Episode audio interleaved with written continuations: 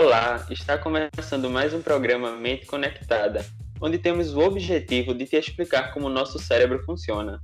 Eu sou William Araújo, estudante de jornalismo da Universidade Federal de Pernambuco e divido a bancada com a professora do Departamento de Bioquímica, Michele Rosa. Olá, professora Michele. Oi, William. Oi, pessoal. Vamos começar mais um Mente Conectada em parceria com a equipe da Rádio Paulo Freire. Hoje, eu, a professora Michele e nossos convidados vamos conversar sobre curiosidades e alternativas relacionadas ao déficit de atenção e o déficit de, de atenção com hiperatividade. A falta de foco, desatenção e dificuldade de se concentrar em atividades do dia a dia podem ser os sintomas de um problema chamado de transtorno do déficit de atenção. É, já os sintomas de inquietude, impulsividade e desatenção podem estar relacionados com outro transtorno chamado de déficit de atenção com hiperatividade. Ambos são mais comuns durante a infância, mas não é apenas ali que eles aparecem. E para comandar a rodada de perguntas junto comigo, hoje vamos receber dois estudantes do curso de farmácia da UFPE. Olá, Heloísa Leão. Olá, William. Olá, professora Michele, Bárbara, Matheus. Olá, todo mundo. Hoje também vamos receber o também estudante de farmácia da UFPE, Matheus Negreiros. Olá, Matheus. Olá, William. Olá, professora Michele, Bárbara, Heloísa, pessoal que está nos ouvindo. E também para tirar nossas dúvidas junto com a professora Michele, contamos com a participação da neuropedagoga Bárbara Negreiros. Olá, Bárbara. Olá, William. Olá, Michele, Heloísa, Matheus e olá, ouvinte da Rádio Paulo Freire. Michele, é, eu vou começar perguntando o que todo aluno da graduação quer saber. A perda de foco normal do dia a dia, de não conseguir prestar atenção na aula, ou de não conseguir prestar atenção completamente em uma conversa, por exemplo, é um sintoma de TDA ou TDAHA? Oi, William. É, não, não é. Tanto o transtorno de déficit de atenção como o transtorno de déficit de atenção com hiperatividade, eles são doenças no neurodesenvolvimento, né, caracterizado por alterações de atenção. E quando a gente encontra aí a hiperatividade, tu acopla os sintomas à deficiência de atenção com hiperatividade, obviamente. Agora, esses estímulos externos, né, que a gente tem atualmente são muito estimulantes. A gente se desperta com muita facilidade. É mídia social, é gente falando ao nosso redor, é TV, é notícia. E aí, aquele estímulo que a gente deveria prestar atenção, a gente não presta tanto. Mas não significa que a gente tenha doença, e sim que nós estamos um pouquinho desatentos. É comum, é, o TDAH e o TDA é comum em mais de 5% dos adolescentes, tá? Que é uma idade mais crítica de ver os sintomas. Mas para se caracterizar como uma doença, a gente precisa acompanhar por um intervalo de tempo mais longuinho, por mais ou menos uns seis meses de alterações dos sintomas, que a gente mencionou anteriormente, e mais alguns que a gente vai comentar no programa. Ambos se relacionam com áreas do cérebro destinadas à cognição e emoções, e ambos também apresentam alteração de concentração de neuromoduladores, como alguns que a gente já conversou no programa, que é a noradrenalina e a, e a dopamina. É, Bárbara, além da hiperatividade, a desatenção e a impulsividade, o que mais entra no diagnóstico de uma pessoa com TDAH? Então, Luísa, a gente tem uma série de sintomas, né, que, como o Michele falou, vão sendo observados por um período de aproximadamente seis meses. Então, esses sintomas vão sendo frequentes, por exemplo, dificuldade em permanecer sentado, uma inquietação, né? mexer o tempo todo com as mãos ou nos objetos próximos, correr ou ficar extremamente agitado em situações em que isso é inadequado, não conseguir participar de atividades silenciosas, por exemplo, brincadeiras ou uma atividade de lazer que seja mais tranquila, falar muito, é, não esperar uma pergunta ser concluída para poder responder, é, não conseguir esperar a sua vez, interromper o outro, se intrometer numa conversa, é, frequentemente pegar algo para usar sem permissão, não tem a paciência de fazer o processo, né, de pedir, esperar o retorno, é, não consegue se manter focado em atividades mais demoradas, como uma leitura, uma palestra, às vezes parece que não ouvem, não ouvem assim quando se dirigem a ele de forma direta, é, dificuldade com planejamento, organização, perda de materiais. É, não conseguir lembrar de atividades diárias, então esquecer um recado que precisava dar, por exemplo. Então, são coisas que vão é, aparecer com uma certa frequência para o portador do TDAH. Professora Michele, eu vi um artigo e fiquei um pouco curioso sobre ele. Ele dizia que o TDAH é um distúrbio neurobiológico mais característico em crianças e meninos. Está correto? Sim, sim, Matheus, é verdade. Ele é mais comum em meninos e crianças, adolescentes, né, da fase de mais ou menos 4 a 18 anos de idade. E são é a fase, na verdade, escolar, onde os sintomas, sintomas aparecem mais de forma prevalente. O TDAH, ele é mais comum em, em famílias em que o pai e a mãe, ou ambos, possuem o transtorno, e aí passam esse gene para o filho, né? Então ele tem um fundamento genético também. O interessante é que em meninos aparecem, aparecem reproduzir mais o sintoma de hiperatividade e impulsividade, que já não está tão expresso em meninas. Meninas, a gente fica mais restrito com a desatenção mesmo, né? E não tem essa agitação tão constante dos meninos. Mas isso não exclui, né? Essa idade característica de 4 a 18 anos não exclui a possibilidade de diagnóstico do transtorno em adultos. Então a gente tem que é, acompanhar os sintomas e perceber se eles ficam constantes aí por um intervalo de tempo prolongado. É, Bárbara, uma curiosidade de muitos pais e mães, tanto de menino quanto de meninas, é saber se o TDA ou o TDAH impossibilita a criança de ter uma vida normal. E isso é mito ou é verdade? William, isso é puro mito. O transtorno ele não impede a criança de ter uma vida normal. Agora, ele vai trazer algumas situações, algumas limitações e aí, o apoio terapêutico vai ensinando essa criança e essa família a manejar essas situações. Então, por exemplo, a criança tem é, dificuldade de organização. Nas terapias, ela vai descobrindo formas de diminuir essa dificuldade e conseguir se organizar melhor, se planejar, não perder prazos de atividades escolares, por exemplo. Então, isso é mito, com certeza. Dá para ter uma vida 100% normal, dá para ser uma pessoa 100% funcional, mesmo sendo portador do transtorno. Bom, professora Michele, procurando alguns debates na internet, um dos maiores deles questionava se pessoas com TDAH são menos inteligentes que outras. Isso faz sentido? Oi, Elô. Isso é um mito, tá? Tá aí algo que eu acho que precisa ficar bem esclarecido. Uma pessoa diagnosticada com TDAH ou com T DA, né, é que recebe esse devido acompanhamento que Bárbara falou, de psicólogos, de fonoaudiólogos, de fisioterapeutas, de pedagogos, e que recebe esse tratamento adequado, ele pode ter é, a mesma inteligência que uma pessoa da sua idade, tá? E às vezes até acima da média. Então a gente tem que ficar atento nisso aí, porque era mito. Às vezes são extremamente focadas, né? E, e eu acho interessante a gente mencionar isso aqui, porque uma pessoa com déficit de atenção nas coisas que ela gosta, nas coisas que motivam essa criança, esse adolescente, esse adulto, a pessoa é extremamente focada. Então, aquilo que chama atenção para ela, aquilo aumenta o foco dela. O problema é o que não chama atenção a ela. Aí ela tem esse déficit de atenção que a gente está conversando. Mas é mito, tá? Pode ter o mesmo nível de inteligência, mesmo rendimento normal do dia a dia ou até superior. Bárbara, eu sei que ambos os transtornos aqui discutidos podem ser confundidos com ansiedade, preguiça de pensar, ou até aquela mimada, né, no adolescente ou na criança, por exemplo.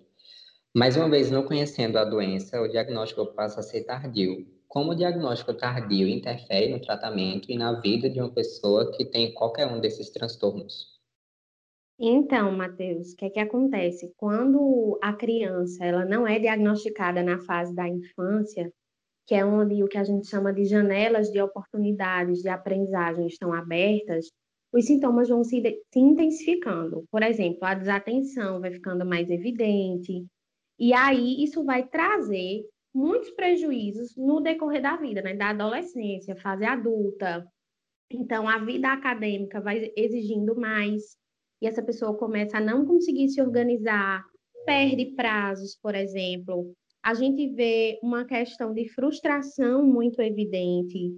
Né? No trabalho, começa a prejudicar, por exemplo, as interações sociais. É uma pessoa temperamental, é uma pessoa que não suporta receber muitas vezes o não, aquele limite. Então, se torna bem intolerante a essas questões de frustração e podem também intensificar questões relacionadas ao uso de álcool, ao uso de drogas e desenvolver, né, desencadear é, problemas como ansiedade e depressão. Então, além do transtorno, né, de déficit de atenção associado com hiperatividade, pode acarretar no desenvolvimento da ansiedade e da depressão.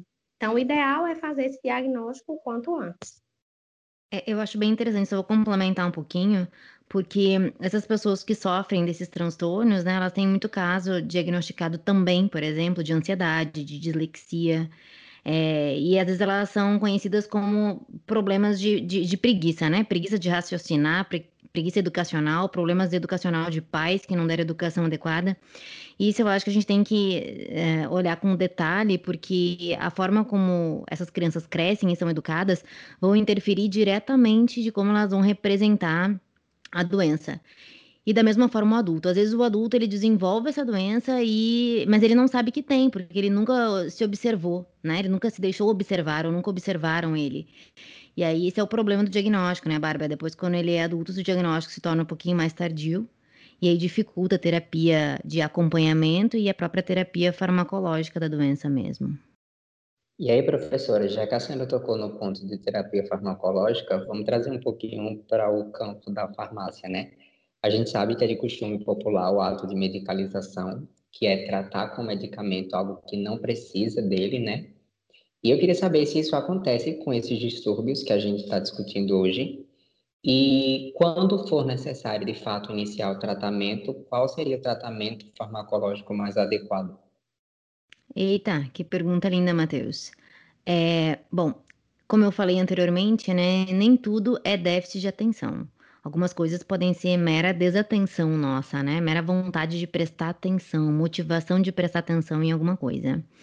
Os estímulos são muitos e a gente está constantemente movimentando a nossa cabeça aí com essas mídias sociais. Bom, é, para essas pessoas que têm a desatenção e que não têm o déficit de atenção e hiperatividade, para essas pessoas não é aconselhado terapia medicamentosa. A gente sabe que tem um alto índice né, de pessoas que tomam essas medicações para aumentar o foco, para aumentar a cognição. Inclusive, tem séries né, que relatam sobre esses aspectos. O que, que acontece? Quando a gente toma uma medicação que a gente não tem a doença pelo qual aquele medicamento foi predisposto a ajudar, a gente acaba até podendo desenvolver essa doença, né? O, o medicamento ele vai agir nos neuromoduladores que a gente conversou, é a dopamina, é a noradrenalina, e uma vez que tu está mexendo com algo que não tem problema, tu está com certeza induzindo um problema. Isso não serve apenas para o TDAH, isso vai servir para todas as doenças que a gente conhece na atualidade. Então, se a gente toma um medicamento que não precisa ser tomado, a principal consequência vai ser o efeito colateral daquele medicamento ou até mesmo a doença pelo qual tu tomou, sendo que tu nem tinha doença para essa pessoa que é desatento, que está com falta de atenção, eu aconselho técnicas gerais, né? Pratica o yoga, pratica meditação, pratica o pilates, exercício físico é excelente para quem tem TDAH. Geralmente, quando as pessoas é, falam de exercício físico, a gente tem que lembrar que isso de forma crônica, né? Cinco, seis vezes na semana, 30, 40 minutos por dia. Isso vai estimular a liberação desses neuromoduladores, a regular o teu sistema de recompensa, a regular a tua cognição, as tuas emoções e com isso regular a doença. E outra, essas pessoas podem testar técnicas de foco também, né? Tem muitas técnicas de foco disponíveis na internet que a gente pode fazer é, todo dia. Uma vez acompanhado essa pessoa, e sim, e diagnosticado com alteração é, de atenção, né, com déficit de atenção e hiperatividade, aí sim, aí a terapia medicamentosa ela pode servir como um, um auxílio é, para essa pessoa. Geralmente a terapia de escolha é o metilfenidato, que é um fármaco que vai agir na noradrenalina e na dopamina. E é um fármaco que, quando tomado de forma errada, ele pode causar várias consequências neurológicas, inclusive a dependência psicológica, que é a dependência de tomar aquele fármaco sem a necessidade do fármaco, e aí tu acabar por desenvolver algo ou não conseguir pensar, agir na ausência daquele fármaco. Então, para te funcionar bem, tu vai precisar da presença do fármaco para que tu funcione. E isso não é tão interessante. Então, fica aqui a dica: se a gente não tem a doença, a, a terapia farmacológica ela não é bem-vinda. Entretanto, uma vez que tu é diagnosticado com TDAH ou TDAH, aí é interessante acompanhamento médico e ver a melhor terapia para ti. Bárbara, para os ouvintes mais velhos, os adultos, esses sintomas do TDAH, eles vão ser iguais aos das crianças? Eles são semelhantes, só que aí a gente vai ver nas atividades de, de vida diária né, do adulto a manifestação disso. Por exemplo, a inquietação, a gente vai ter aquele adulto que busca muito por mudanças, então é aquela pessoa que gosta de mudar o tempo todo e nunca está satisfeito com aquilo que faz, porque sempre muda, né? É como se quando começa a se adaptar a uma nova situação, aquela situação perde a graça, então precisa de outra coisa. A impulsividade quer fazer tudo, quer começar tudo e não termina o que começa, é uma característica bem marcante. Ou deixar as coisas para fazer em cima da hora, né? A procrastinação. Deixa tudo para cima da hora e aí não consegue dar conta e se angustia e tudo mais. Não tem muita facilidade para se autoavaliar e enxergar como as suas atitudes impactam a vida dos outros. Então, ele não tem muito esse feeling. E aí, com isso, acaba trazendo questões de relações sociais. Então, para o adulto, a gente vai percebendo muito isso. Então, a pessoa que não cumpre prazo, perde né, esses prazos, é, ou deixa tudo para cima e se sobrecarrega, são questões que a gente vai vendo com muita frequência. A gente sabe que isso pode acontecer né, em determinados momentos da nossa vida e por diversas situações. Mas quando esses comportamentos se tornam frequentes, então cabe aí uma avaliação para ver o que está acontecendo e verificar se não tem um transtorno por trás disso. Michele, muitas grávidas costumam fazer uso de bebidas alcoólicas, cigarros e drogas ilícitas durante a gravidez. Isso pode aumentar a probabilidade da criança desenvolver TDAH durante o crescimento? Oi, William. É, sim, positivo esse questionamento aí.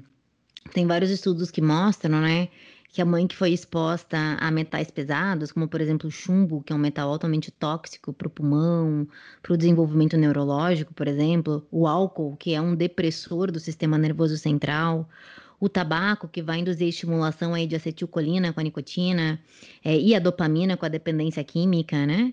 A cannabis, mesmo, né? Que é uma substância que vai estimular diferentes cascatas de neuromodulação e o própria, a própria neuromodulação endógena da cannabis, que é o sistema endocannabinoide.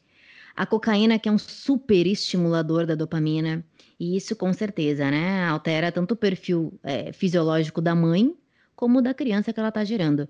Agora, é interessante mencionar que, que não só durante a gravidez, tá? A, essa, esse adolescente que é exposto a essas substâncias durante o crescimento, durante o desenvolvimento, principalmente dos 4 aos 18 anos de idade, onde a gente tem a nossa modificação encefálica máxima, esse adolescente também está, está susceptível a, a ter déficit de atenção. E não só déficit de atenção, né? Quando é exposto a essas substâncias ilícitas aí durante esse período de desenvolvimento, susceptível à dependência química, à depressão, à ansiedade, ao estresse e a problemas neurológicos mais profundos, bipolaridade, esquizofrenia e outros transtornos de humor. Então, um cuidado aí nas exposições ambientais, porque isso pode com certeza direcionar aí para essa, essas doenças neurológicas. E aí, meninas, gostaria de concluir minhas curiosidades, né, fazendo uma associação entre as mídias e os eletrônicos e o próprio TDAH.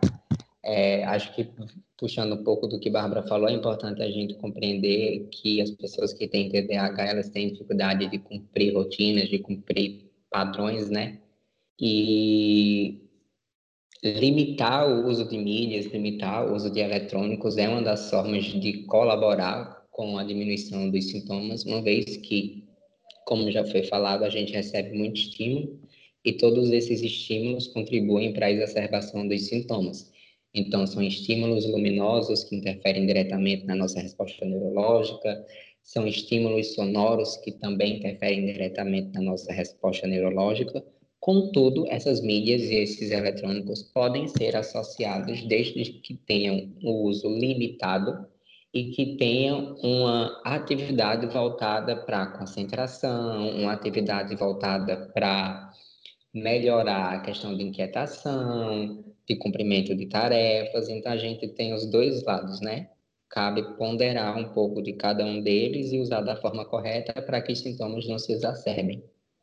Perfeito, Matheus. Para complementar essa tua fala, só gostaria de deixar a dica aquela que eu já dei, eu acho, em outros episódios. Mas eu te aconselho a diminuir a exposição luminosa das 10 da noite às 4 da manhã.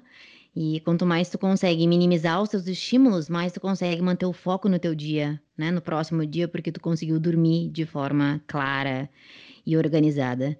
Então, cuida aí, né? Nas mídias, já que o Matheus mencionou esse fato de mídias digitais, eu te aconselho a minimizar essa estimulação luminosa aí das quatro, das 10 da noite às quatro da manhã.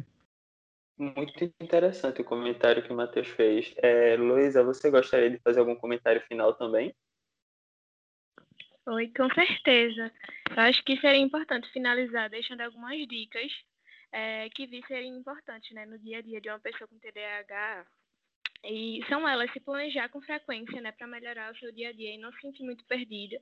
Isso também vale para os pais, né, quando é, esse transtorno é diagnosticado na infância. Se exercitar, né, se manter em movimento, como a professora mencionou, é, a gente também já falou em outros programas dos neurotransmissores que vão ajudar e beneficiar né, o foco e a atenção. E principalmente é, criar e ter expectativas realistas e saber sempre os seus limites, porque é muito importante se conhecer. Muito bem, Luísa. Ótimas dicas. Bárbara, gostaria de fazer algum comentário final? Sim, William. Queria só deixar assim a dica para o pessoal. Como Michelle falou antes, nem tudo é o transtorno. Para os pais ficarem ligadinhos nos filhos, porque, por exemplo, em tempos de pandemia, as crianças não podem descer, né, as que moram em prédio, para brincar no parquinho, não podem brincar na rua. Então, a criança não gasta energia, normalmente ela fica mais agitada em casa. E a gente tem crianças que estão muito expostas a essa questão das mídias, que Matheus falou, né, o contato com o celular, o tablet, por um período muito longo. Então, isso pode deixar a criança naturalmente desatenta ou mais agitada. E aí ficar de olho, né? Mudar um pouquinho essa rotina. E se essa rotina é modificada e você percebe esses comportamentos, aí sim procura um especialista. Mas ficar ligadinho para ver se essa desatenção e essa agitação não está sendo causada pela própria rotina. E para você que está com problemas de concentração no trabalho, tente planejar mais seu dia antes de chegar ao trabalho, de intervalos de 2 minutos a cada 40 minutos. Beba mais água, olhe para o horizonte de tempos em tempos, minimize as redes sociais. E tente sempre ter uma boa noite de sono e manter as atividades físicas. É assim que chegamos ao final de mais uma edição do Mente Conectada. É, os transtornos de atenção aí são condições que podem ser graves e podem ser caracterizados por um padrão crônico né, e persistente de comprometimento, tanto cognitivo quanto emocional, e que pode acontecer em gente grande também. Então, muitos adultos não conseguem entender seus sintomas causados pelo estresse em casa e no trabalho, e outros vivem lutando com a distração do dia a dia, né? Com os esquecimentos e com a falta de competências organizacionais. Procure sempre ficar atento, então, no teu dia a dia, para que tu possa encontrar melhores alternativas, planejar o teu mundo, cuidar da tua família e principalmente cuidar da tua saúde mental. E na semana que vem teremos curiosidades sobre a importância do sono nas nossas vidas e os problemas relacionados à falta dele. Eu agradeço a você, ouvinte. Muito obrigado à professora do Departamento de Bioquímica da UFPE, Michele Rosa. Obrigada, William. Obrigada a todo mundo. Sempre um prazer. Obrigado também pela participação a neuropedagoga Bárbara Negreiros. Obrigada, William. Obrigada a todos e obrigada a você, ouvinte. Eu agradeço também a participação da estudante do curso de farmácia da UFPE, Heloísa Leão. Muito obrigada, eu que agradeço. É sempre um prazer conversar com vocês. Muito obrigado também ao estudante de farmácia da UFPE, Matheus Negreiros.